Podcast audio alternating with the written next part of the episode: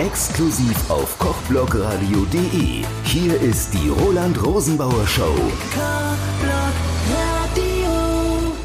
Ja, hier ist wieder Roland Rosenbauer vom Nürnberger Lesefest. Die Gruppe Wortkünstler stellt sich vor. Gerade hat Malvine Markel gelesen. Hallo Malvine. Hallo. Malvine, du hast uns gerade mitgenommen eine Fluchtgeschichte oder eigentlich Auswanderungsgeschichte von Siebenbürgen nach Franken. Die Geschichte ist eigentlich aktueller denn je. Sieht so aus. Wir wandern immer noch aus. Nein, es ist wirklich so, dass äh, sie aktueller ist denn je, weil mittlerweile auch Flüchtlinge äh, flüchten müssen. Wir sind als Aussiedler, Spätaussiedler, als äh, Vertriebene anerkannt worden, obwohl wir also keine Vertriebenen mehr sind.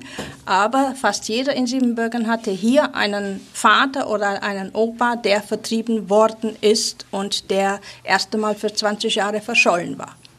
Bis und deswegen zu, im Rahmen der Familienzusammenführung gelten wir dann auch als Vertriebene. Wir haben alle einen vertriebenen Ausweis erhalten, ja. Wie ist eigentlich heute das Verhältnis der Siebenbürger zu Rumänien? Jetzt ist alles offen. Rumänien ist ein Staat mitten in der EU. Hat sich da einiges gewandelt? Sehr viel. Es gibt ein ganz neues Siebenbürgen. Man muss es nur entdecken wollen. Und es sind etliche, die damals ausgewandert sind, äh, die das jetzige Siebenbürgen gar nicht mehr sehen wollen. Es schmerzt. Es schmerzt, weil vieles, was wir da aufgebaut haben, verfällt.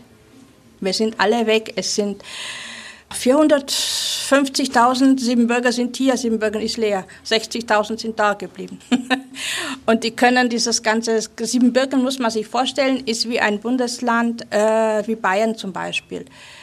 Wenn man jetzt ganz Bayern verlassen würde und es würden ganz Bayern 60.000 Leute bleiben, die müssten Bayern aufrechterhalten mit allen Gebäuden, die Kirchen zum Beispiel, das Allerwichtigste äh, aufrechterhalten und äh, gucken, dass die Häuser nicht zerfallen. Also äh, es ist nicht einfach, tut sich viel. Mit Johannes haben wir ganz guten Griff gemacht.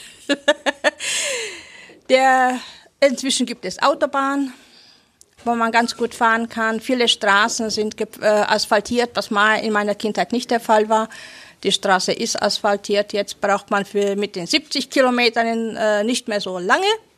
Weil hier für Deutschland sind, äh, würde das heißen, im Verhältnis halb Österreich durchfahren, dann hat man die Zeit, die man für 70 Kilometer früher in Siebenbürgen gebraucht hat. also mit Deutschland vielleicht mit dem Saarland vergleichbar. Oder so, ja. Außerdem hast du uns Haikus vorgelesen. 900 Jahre Schwabach vor zwei Jahren. Was verbindet dich mit dieser Versform? Meine neue Heimat, die ich in Schwabach gefunden habe. Wir waren zeitweise aus Schwabach weg, aber nach drei Jahren haben wir alle gesagt, wir wollen zurück. Diese Stadt äh, hat uns gefangen genommen vom ersten Augenblick. Es ist ja so, dass wir als Aussiedler damals in dem Bundesland bleiben mussten, wo äh, unsere Verwandten waren, die für uns gebürgt haben, dass wir hier nicht im Staat auf der Tasche liegen, sondern arbeiten gehen. Und bis dass wir eine Arbeit haben, war dieser Verwandte für uns verantwortlich für Kost, Logis und Geld. Und sobald dass die Akten alle fertig gemacht worden sind und wir sesshaft geworden waren, hätten wir in ein anderes Bundesland, Bundesland umsiedeln können. Ein Beispiel dafür. Unser kleines Dorf mit 400 Seelen ist von Norden bis Süden, von Osten bis Westen in Deutschland verteilt. Und äh, jedes zweite Jahr organisieren wir in Nürnberg ein Treffen. Und mehr als die Hälfte kommt jedes Jahr nach Nürnberg. Treffen ist ein gutes Stichwort. Die sieben Bürger treffen sich ja jedes Jahr in Dinkelsbühl und was mir da immer auffällt, ist, dass also eine unwahrscheinlich starke Affinität zur Literatur besteht. Also da sind das evangelische und das katholische Gemeindehaus, da ist in dem einen Haus im ersten Stock alles voller Bücher. Woher kommt diese Liebe der sieben Bürger Sachsen zur Literatur? Die kommt aus dem Mittelalter.